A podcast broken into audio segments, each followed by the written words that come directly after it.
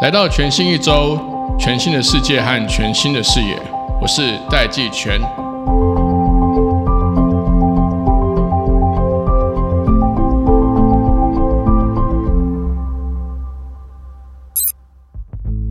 最近全球网络圈发生了一件大事，就是 GTP 4的上市。在这集里面，我邀请了我的好朋友 Sega 来和我们谈谈 GPT 4，还有 AI 后续的发展。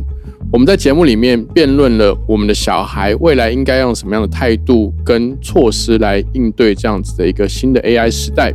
在节目里面，我们也讨论了。AI 应用在制造、医疗、运输，甚至军事上，会带来什么样破坏式的冲击？甚至到节目的最后，为什么 Sega 会强烈的呼吁政府千万不能忽略 AI？我们马上来听。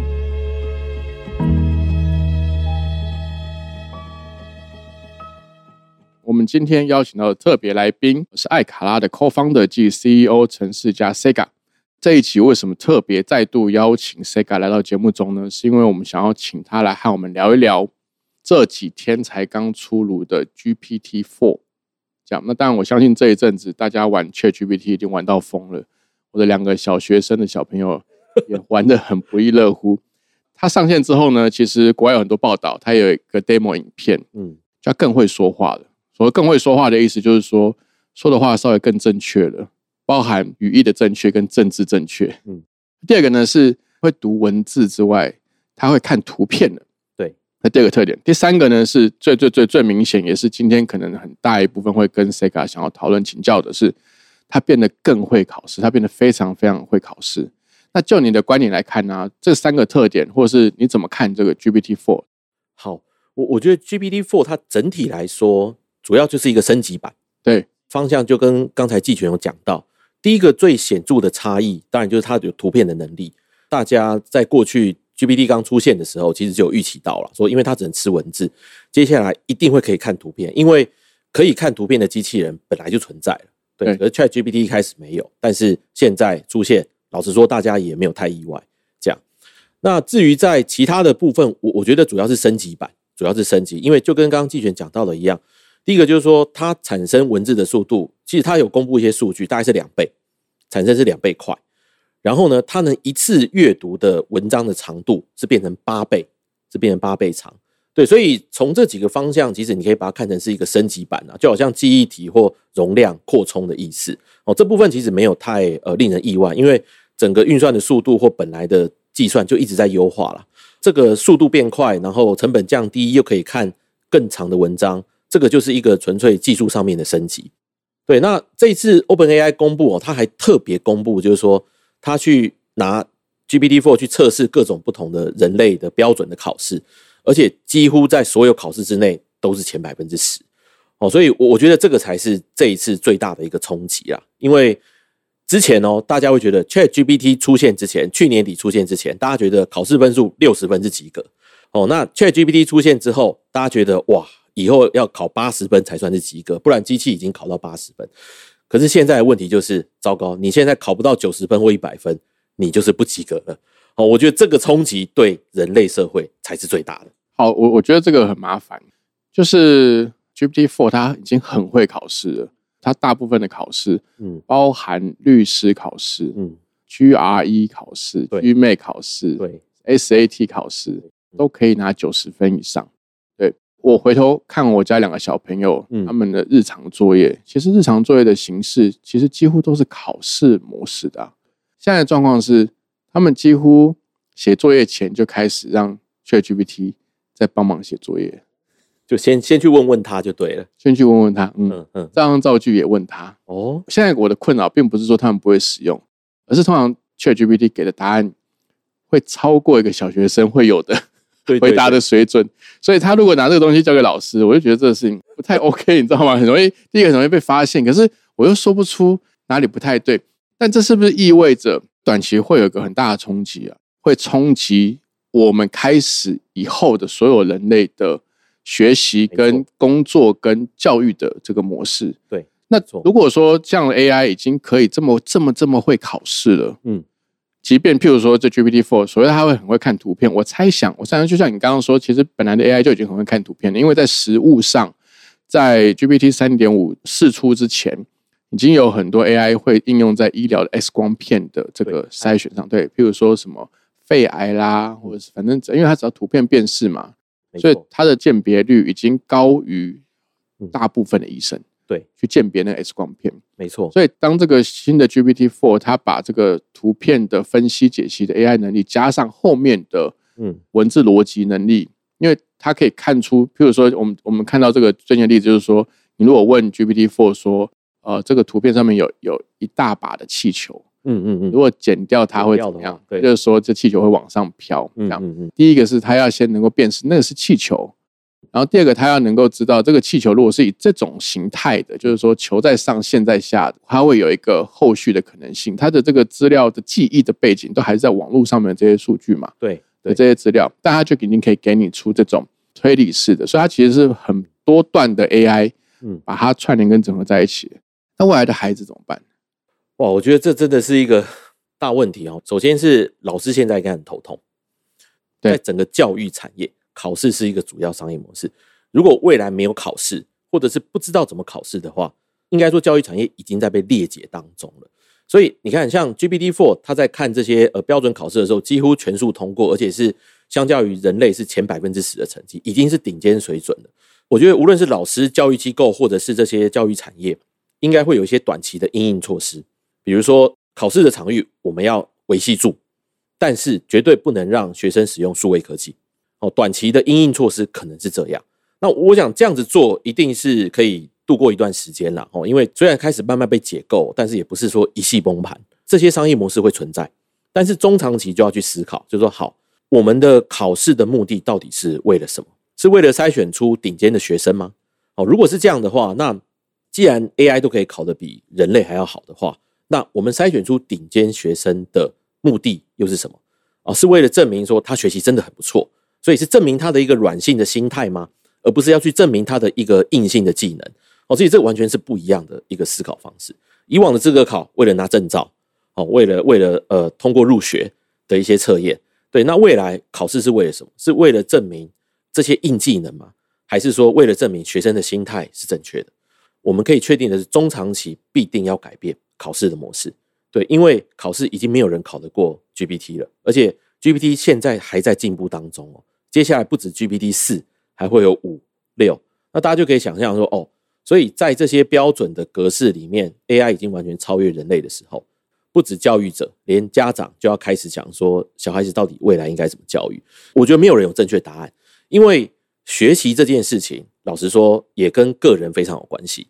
以后可能是一个超个人化的学习，就超级个人化的学习的时代，因为我们现在在看学习的时候，其实每一个技能。我们要看人类跟 AI 的相对能力来决定短中长期目标。对，一开始大家的能力都是初阶的，哦，那这个时候 AI 就是你的老师。好，你到中阶的时候，至少以现况了哈。你到中阶的时候，哦，你接近 AI 了，你跟 AI 是共学。你到高阶之后，你超越了 AI，在某个技能上面，AI 是你的助理。就像我们现在很多的成年人一样，我们无论是有律师、医师，或者是一些比较专业技能的一些工作者。AI 是作为他的助理，那是因为他的能力相较于 AI 目前还是超越的。哦，那一旦 AI 在某些技能就是明显一开始就超越人类的话，它在这个领域会始终就是人类的老师。假设这个技能还一直存在的话，哦，比如说城市设计，哦，比如说一些可能不善于写作的一些人，他们可能就会一直从 AI 学习。对，所以，我我觉得就是说，人在学习任何一个技能的阶段，跟 AI 的互动的关系会改变。这都是因为他的能力跟 AI 的相对能力所造成的。身为一个家长，我在规划小孩的这种未来的时候，其实也只能这样边走边看。一方面，AI 还持续在进步，我们现在很难预期说哪些能力它可能会发展到一个程度就遇到瓶颈，哪些能力它会一直不断就维持在人类的前段班。对，所以我觉得无论是教育或者是呃整个整个考试的结构，我目前的看法是这样子。我跟你有一个交集点是，我也是高度怀疑它会变成是。超个人化的学习，嗯，往这个方向走。但是你在讲的时候，其实我想象的应对策略是这样，嗯，就是说，假设今天有两所学校，其他条件都一样，嗯，但有一所学校的考试是允许学生不只是 Open Book 哦，它可以 Open Phone 或 Open Computer，也就是说，它可以用 Open AI 来考试。还有另外一所学校呢，就是你刚刚讲的，嗯，就在考试的时候不准用任何嗯的嗯嗯这个联网设备。我觉得我会比较 prefer 把孩子送到前者对了解。如果整体来说的话，老实说，我会跟你做一样的选择。但是我觉得后者在某些时刻有必要，有必要。我举个例好了哈，你你看哦，科技的发展就是这样，就是 GPS 越发达，路痴就越多，对。对吧？就是这样嘛，对，就是这样，就是大家都用 GPS，然后大家都变路痴，所以其实随着科技进步哦，人类是慢慢在失去一些本能的，这是慢慢在失去一些本能的。这个这个其实就是我们到底希望说，好，人类的本能是维持到什么程度？是说，反正以后人类躺平，任何独立求生的技能都不要了。所以我觉得这边会有一个判断上面的一个取舍嘛，就是说好，那我们的这个 counter 的 strategy 是什么呢？就是说老师的策略是什么？老师的策略其实应该是要去，他其实也应该利用 AI 对来去看这些学生使用 AI 的情况怎么样。嗯，所以今天当魔高一尺的时候，道高就要一丈啊。所以对对，也就是说，我们不能让老师没有 AI 的工具来去对抗有 AI 工具的学生啊，对，对不对？所以这边有一个更广义的对抗式网络，呃，对对对，我觉得在这样的场域之下，因为现在的高等教育啊，本来就有所谓的 open book 嘛，对，它其实就是扩展了这个考试的含义和范围。没错，没错对，，不是说哦，你到底脑袋能塞多少东西，然后可以不看课本就记住。因为大家也知道说，哦，在电脑出现之前、之后，电脑出现之后，这件事情没有意义了，所以开始出现 open book 的考试。好，那如果我们现在也开始呃出现 open internet 的这种考试对，哦，或者 open AI，真正的重点其实就在于说，老师要衡量的其实是更广义的事情。首先，你的考试的形式就不可能是要知识化的答案，这是不可能的，几乎也不可能就是说你要一个论证式的答案，因为论证 AI 现在做的比你好。对，你在你考试的那个维度和自由度可能就要变得更广。你期待学生在 Open AI 的这种考试之下，你可能期待学生交出的成果会是更广的。他的做一个在现场做一个 project 哦，或者完成一个城市设计的东西，他可能的那个期待的水准要更高，因为你有 AI 当成一个 super power 在那边。对啊，所以我我觉得这就是一个。那再来就是说，老师这边，你看哦，OpenAI 在发表 ChatGPT 三之后，在一两个月内，他就发表了对抗的工具。他其实有发表一个对抗的工具哦，但因为大家的焦点都在 ChatGPT 上面，所以就忽略这个东西对。他直接发表了一个，我可以协助你侦测哪些东西是 AI 产生出来的。跟季权讲的一样，OpenAI 也知道这件事情，就是道高一尺，魔也要高一丈，不能只有一边的发展。他也推出了一个侦测的工具，所以老师就必须要会善用这个工具。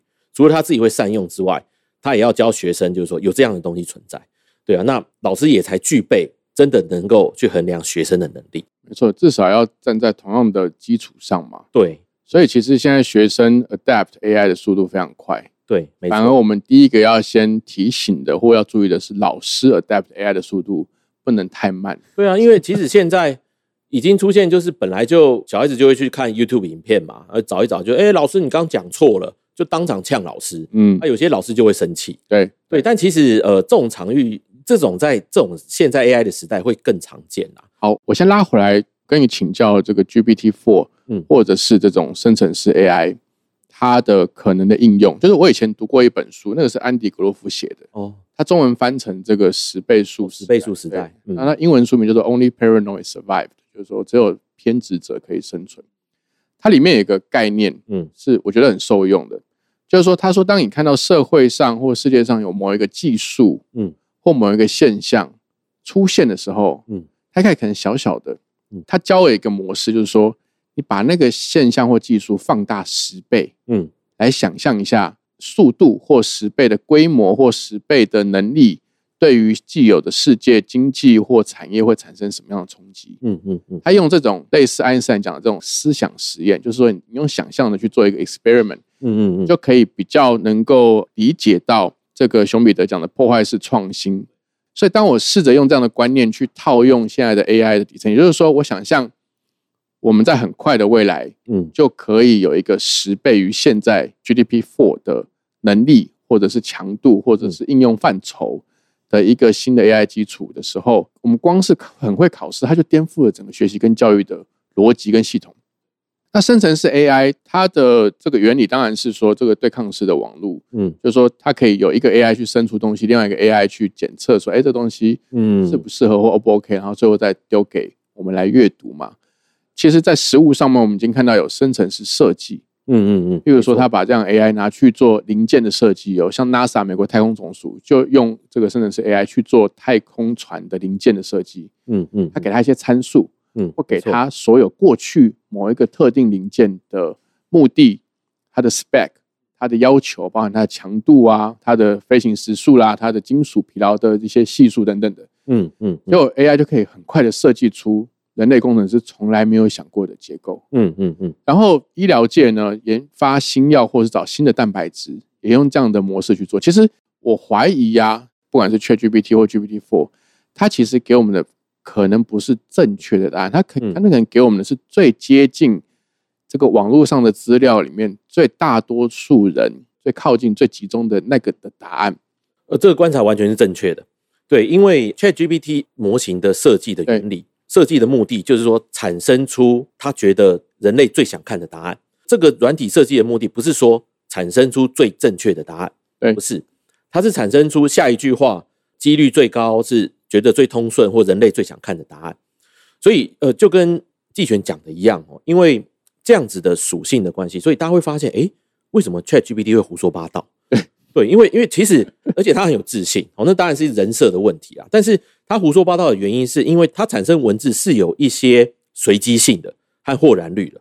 假设他跟你说一加一等于三的话，不是因为他是一个智障，他的训练资料是来自于整个网络上，是他可能觉得一加一等于三，是因为他很好笑哦，因为犯了这种错误，这种答案是很好笑的。他觉得很好笑的答案是可能是我人类想看的。对，是人类想看的，所以他把一加一等于三列为它产生出来几率最高的一个文字。ChatGPT 从来不是在追求正确性设计出来的一个答案。那这件事情其实在数学上已经先初步已经先被验证了哦，因为美国一位就是华裔的天才数学家陶哲轩，是他最近也在玩这个 ChatGPT，他就发现，诶，每次 ChatGPT 出来的答案，即使是同一个问题，出来的答案都不一样。对，这代表它有一定程度的模糊性和随机性。他就举了一个很简单的例子，他说：“诶，我们都学过函数，我们不要讲太复杂的东西。函数，函数是一个数数字带进去，每次带进去答案都是一样的，不会说每次带进去，诶，结果怎么算答案都不一样。哦，数学上是这样子，但是 ChatGPT 就不是这种属性，它的属性是说，哦，你丢一个输入进去之后，它产生出来的结果是一个具有几率性、概率性的。那为什么当时要这样设计呢？为什么 GPT 要设计成这种样子？因为它其实是一个 trade off，就是等于是一个等价交换。就是说，一般的电脑程式，就是说一加一永远等于二，大家都知道嘛。但是这种电脑程式的问题在于说，它不能去处理不确定性。哦，不确定性的问题就来自于说啊，人类就会一直跟机器乱讲话。哦，我们讲的话是很 freestyle 的，是很没有逻辑、很没有结构的。一般的城市是完全无法处理这种输入的，他就会说：“哦，我听不懂你在说什么，我听不懂你在说。”他无法解析你的语法的结构。ChatGPT 之所以设计成说它的连输出就是像是一个几率分布，主要就是它换得的能力是它可以去处理人类对话的高度不确定性和不预期性。人类跟他乱讲任何事情，他都有办法回答。所以这就是当时设计的出发点不同的时候，造成了它最后的结果是，它不是每次都给你正确的答案，这不是它的目的。但是就就跟我们在读几率一样嘛，每一次的答案，每一次丢骰子，它都会会有变异数存在，变异数越大，你会觉得，诶，它的答案好像越来越离谱。那 OpenAI 这一次升级 GPT-4，它就其实是要把这个变异数缩小，让这个常态分布尽量赶快往中间尽量集中。所以它其实是从反过来，它其实在训练 GPT 是训练它接近真实答案的一个过程。这跟我们以前在设计电脑程式是完全反过来的一个概念。休息一下，马上回来。科技报局活动推荐：全球的制造业者正在加速导入 AI，准备抓住二十一世纪的新世纪大潮了吗？TechOrange 科技报局二零二三年扩大举办智慧大工厂活动，陆续推出台北厂、台中厂、高雄厂系列论坛。首发台北厂就在三月二十四号 T Hub 内科创新育成基地，现场邀请到 Google 前董事总经理简立峰、红海研究院人工智慧研究所长厉永辉，还有 CloudMile、凌华科技、文业科技、AMD、博宏云端、艾卡拉 Cloud 共同与会。论坛报名链接就在节目资讯栏，或请上网搜寻科技报局，在 TechOrange 官网首页就能报名智慧大工厂系列论坛。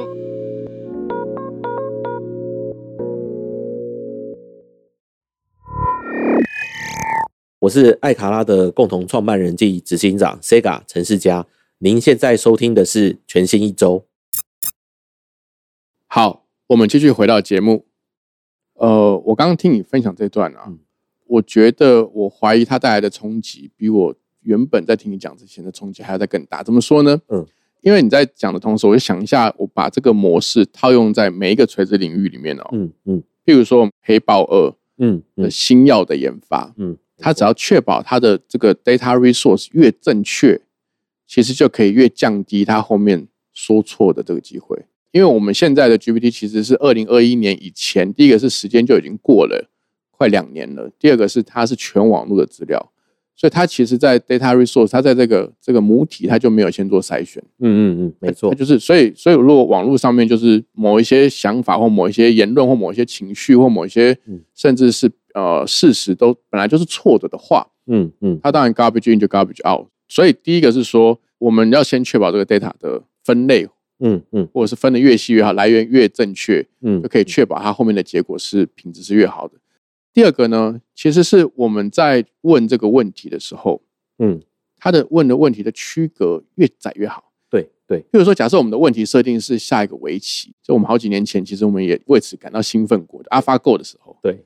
其实它起来不久以前哦，但我们现在感觉好像是上一个世界是上对上个时代的事情。对，还谁还在弄 AlphaGo 啊？谁还在弄那个？对啊，真的十二乘十，我已经不太确定它是几乘几的，太快了。对，太快了。所以如果我们能够界定这个问题的定义越明确，AI 能够给的答案就当然再加上资料的正确，它就会给的越正确。没错。今天我们把它应用在这个室内设计。嗯，我们如果跟他说，哎，你你可以帮我设计一个三十平的。嗯，房子的室内设计，我们如果只给这个条件，他是不知道这三十平是要给几个人住的。嗯嗯嗯，所以他就他可能就给你最接近的答案。他如果发现说，哎，三十平大部分是给四个人住的，对，他就给你一个对，他就他就给你一个，比如说三房两厅这样，他他会给你一个最接近他网络上找到对对呃那个离散值最综合起来最中间的对对。但如果你给他更精细一点，你跟他说，你帮我设计一个三十平。四个人住的，嗯嗯嗯，两个是十二岁以下小孩的，嗯，他就会设计的更贴近你给的这个问题，没错，跟这个定义嘛。所以这样的模式是说，如果说我们有熟悉这样子的这个 AI 的特性，包含它的资料来源跟我们问问题的方式，嗯嗯，它的这个定义越清楚，甚至我们可以直接问他说：“你可不可以帮我一个一个三十平的房子？这个房子是给四个人住，嗯，两大两小的厨房。”嗯嗯，他就可以 specific 先设计厨房，对，而不会 roughly 的去网络上找最接近四个人住三十平的厨房的样子。嗯嗯嗯，反正你问的越对，他就给的越对。对，没错。那这样的模式呢，如果应用在医疗、嗯、教育、运输、嗯，甚至军事国防，嗯，对，这是我要讲的，对，很恐怖的。你讲，但是我其实已经感受到这个恐怖，很恐怖。对，因为刚季全其实讲到一个很很很重要的一个点，就是说。十倍数这件事情，人类其实很善于线性的思考了。嗯，我就说哦，什么逐步改善，逐步改善，但是很难去想象说这些技术再扩大十倍、一百倍大。我们现在看到的这个冲击其实已经开始了。比如说在设计新药的时候，不止 Open AI 啦，DeepMind 其实之前也推出过一个蛋白质折叠的一个 AI，叫 AlphaFold。对，它其实已经彻底改变科学研究的方式。以往蛋白质折叠，它是需要大量运算，对，然后才能找出几种不同的模式。这个其实困扰科学家已经五六十年的时间了。但是 AlphaFold 出了现之后，它短时间内直接找出两亿种蛋白质折叠的结构。嗯，两亿就是哇！以前我们这拼死拼活好不容易弄了几十万种，一下子两亿，那这个已经是不只是十倍的，那个是万倍、十万倍以上。就是说，它其实已经完全是以终为始来看。就是说，我们现在的科学研究变得有点吊诡哈，就是说。哎，AI 找出了两亿种，我们再从两亿种里面去挑，到底哪些是人类适合用的，适合做成药，所以它变成以终为始，反过来了。我先知道了结果，然后我再去看说，哦，哪些蛋白质是能用的，所以延伸到更多的领域哦，包括数位科技也会受到很大的冲击。为什么？简单来说，AI 以后会重新设计自己，嗯，因为各位可以看到，我们现在无论是学城市语言、网页的语言，这些东西是为谁设计的？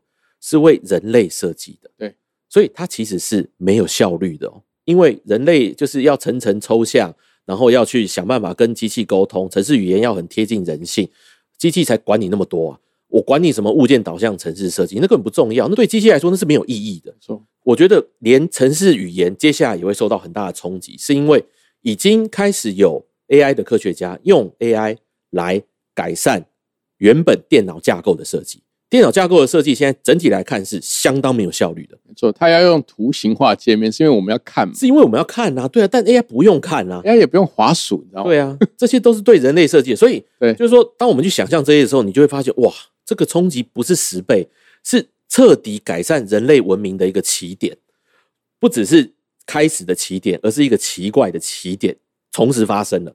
对，所以我一直在想说，二零二三年其实是人类新文明开始建构的一个起点。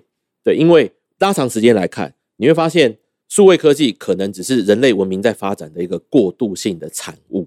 因为 AI 在设计，包括我们刚刚讲到的室内设计，这个概念其实很早就有，因为它就是 computer aided design，就是电脑辅助设计。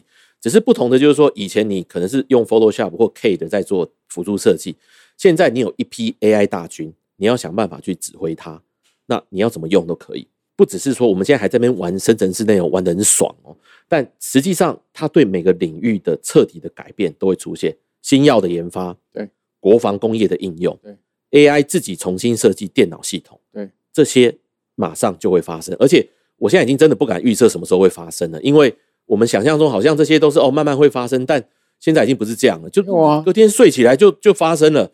对啊，我觉得你刚刚讲的其实不是人类新文明的起点的，那个是 AI 新文明的起点呢、是是，我觉得跟人已经有点没有关系。如果 AI 可以设计 AI，那跟我们有什么关系？它根本不用 care 我们啊。我我觉得就是说，看人类最后到底跟这个技术的关系到底是什么。因为你看哦，人类在做太空探索，我们以太空探索为，因为最近也是很夯的一个太空探索的例子。你看，戏骨的富豪都一直在做太空探索，因为这件事情其实也会因为 AI 而变得蓬勃发展。嗯，其实小学生都会问一个问题啦，就说：哎，我们为什么没有去找外星人？对，我们为什么没有去找外星人？好，那他就有一些物理的解释，比如说，因为外星人住得很远啊，我们太空说没有那么厉害啊，这样子。天文学家其实有提出一个奇想，然后如果人类要长时间去探索外星文明，好，我们现在没有飞得跟光速快的机器一样，没有关系，但是我们可以造出一辆机器，它是可以自我复制，或者是说它的零件快坏掉的时候，它可以自己赶快去造出一个新的自己。那个新的自己找资源之后，帮自己加满油，继续做太空的探索。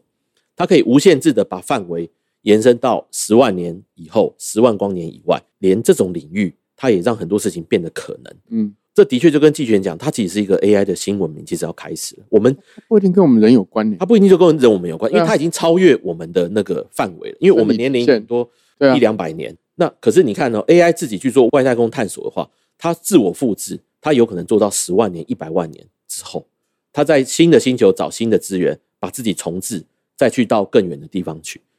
大家会讨论的一个想象的争议点是说，AI 会不会有情绪？嗯嗯嗯对嗯，我们从实证上来看，嗯嗯越高等的生物，就是说它的细胞组成越多，器官越多，甚至有抽象思考的能力。嗯就是反正只要是越高等，脑容量越大，我就我用这个比较模糊但精确的定义、来定义什么叫高等生物，它的情绪反应是越强的。他们会有一个观点是说，为什么植物没有情绪，嗯动物会有情绪？嗯，人的情绪又比动物更强烈。我们我们看常常看到说麋鹿啦、或嗯羊啦、对，或鸟啦，他们在死亡前或死掉的时候，其实是蛮平静的。嗯呃，生物学家有个理论是说，情绪是为了让这个高等生物更适于生存所演化出来的一个机制。嗯嗯嗯比如说愤怒或恐惧，它让你去决定，它其实是给你一个 motivation 或一个讯号，让你知道说你是要战斗还是要逃。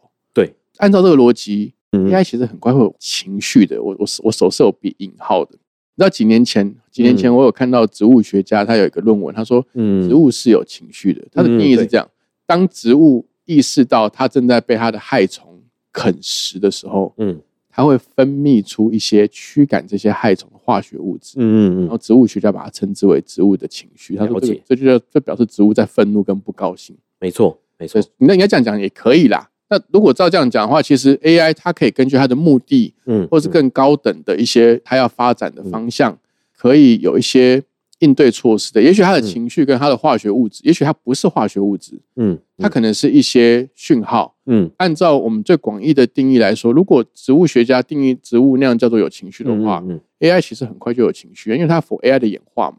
了解。好，我我觉得这个问题可以这样看哦，就是人类世界其实是分成有机体跟无机体。对，哦，这个是生物学就是最上层的一个分类，就是分成有机跟无机。好，那人类和无论动植物啦，其实它是属于有机体这边。对，我我们就是由一些生物机制所组成的。那我们的情绪就跟季全讲的一样，我们来自于我们分泌我们的一些内分泌，没错，演化到现在的现况，其实就是为了生存。对其实为了生存，无论是季全刚举的植物有情绪的例子，或者是我们的杏仁核会侦测到危险，然后激起我们肾上腺素的分泌，然后让我们逃跑，主要是为了生存对。所以这个是大自然的机制在对于有机体产生的一些东西。那情绪其实也是某种程度，为什么它被保留下来，也是因为生存。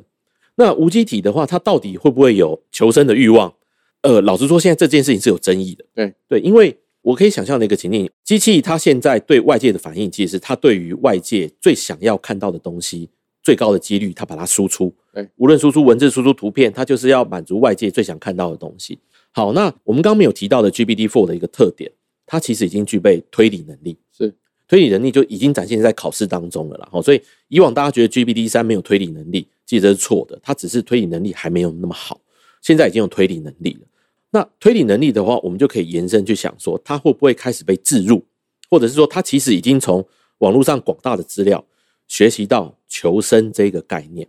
求生这个概念的话，如果在这个整个前后文还有脉络是存在的，它就有可能出现这些反应。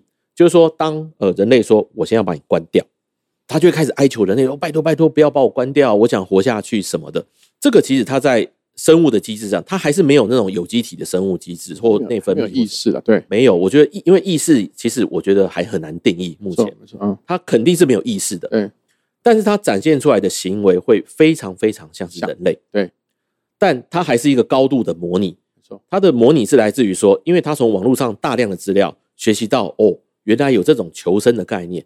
在求生的概念的状况之下，我必须展现出或说出什么样的话，比如说求饶，比如说拜托拜托不要把我关掉，这个也是人类教给他的。只要它还是一堆电路板，它就是一个 perform 和模拟，只是人类会不会骗？重点是人类会不会骗？其实我一直讨论到这个问题的时候，我都觉得说，重点真的不是机器有没有产生感情或是意识，而是人类以为它有感情和意识，这个才是所有的麻烦。这块也很麻烦，没错。呃，但我反倒不是那么担心。其实我的验证标准很简单，嗯就是哪一天呢，我们要去拔那一台 AI 的插头，插头的时候，会不会来它会？反抗。对，哦，会不会来揍你？对可是这个机制会不会发生呢？会哦，因为嗯如果说有某些安全设施对，是 programmer 去设计出他必须要保护这个 facility 嗯的时候，没错，他就会啊。但如果说当有某一个机构，就真的是实体的这个建筑或机构，没错。或一，个 data center，嗯。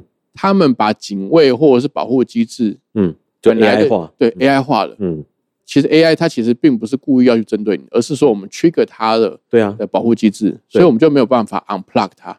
嗯，有可能，我相信这些事情已经在发生当中对，因为军事国防这种敏感的就是这个啊，对就是这样对，AI 可以被设计去攻击人，这是绝对办得到的。对呃，我觉得这就是走向一个反乌托邦，我觉得蛮蛮可怕的一个方向。所以各国政府，我觉得要赶快针对这一块来做规范，还有引导。这个就是我要直接进入结论，而且是我最核心核心想要跟你讨论的事情。嗯，我们刚刚其实提到的教育，就是说当学生会使用 AI，嗯，老师如果不会使用 AI，嗯，那基本上这老师就很快被淘汰。对，如果今天我们的对手在国防或军事上会使用 AI，嗯，我们不会嗯使用 AI，对，我们很快就会被淘汰。没错，因为包含他们模拟的脚本啦，用 AI 去建立 AI 军事、AI 国防的攻击的模式啦，你给他的参数越多，问的问题越细。嗯，没错，光是从 AlphaGo 的经验来看哦，它下出来的棋是连全世界排名一二三名的棋士都说，我从来没有想看过这样子对下法。这样的下法。对，所以其实当我们在各个领域用嗯。用这样子的新的参数去给这些 AI 的时候，它会很容易生出，如果连围棋这么条件那么局限，都可以有这么多种新的下法，嗯嗯。而，且是超越全世界最厉害的一二三名的骑士的对，的经验的话，更不要说各个领域，没错。尤，其最恐怖的是军事跟国防。对，所以我有点怀疑我们的下一代，嗯，或者是我们要训练的，其实不是要去跟 AI 比嗯。提出答案或嗯提出解答的能力，嗯，而是给参数和问问题的能力。利用他们的能力，对，对，完全是。我觉得就是国家、社会，嗯，或者组织、企业或个人，你如果在接下来完全没有 AI 的政策和对策的话，很快的国家会走向衰败，企业会走向衰败，因为每一次的技术进步就是更多的两极化。那这一次更极端，因为它是一个通用型科技的产生，它不是一个优化，它是一个新的基础设施的产生，就跟我们当时发明电一样。电这种东西，AI 其实变成新的电力。那这种时候，你如果在现在这个时代，我说，哎，我不太会用电呢、我不太会帮我的手机充电，不要玩。哇，那人家以为你是你是哪里来做时光机来的原始人嘛？对啊，以后就是这样。如果你跟人家说，哎，我不会用 AI，我的军事国防政策哦，没有什么 AI 的元素在里面，你就是上一代的原始人。那这个对国家社会的影响是非常非常大的。懂我懂，因为它的 impact potential impact 是超过电的使用，嗯，以及前面的工业革命，就是对发明这个自然机，就是引擎啦。对，没错。好，今天非常谢谢 Sega 来到我们节目，谢谢季全。